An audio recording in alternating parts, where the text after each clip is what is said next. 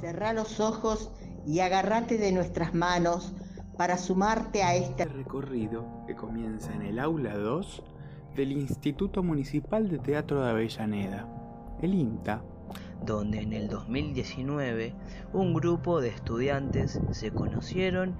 y aprendieron juntos el camino a la formación del actor y la actriz. Te invitamos a habitar con nosotros las esquinas, los ensayos en alguna casa, la virtualidad, el afecto que nos permite enfrentar unidos la pandemia.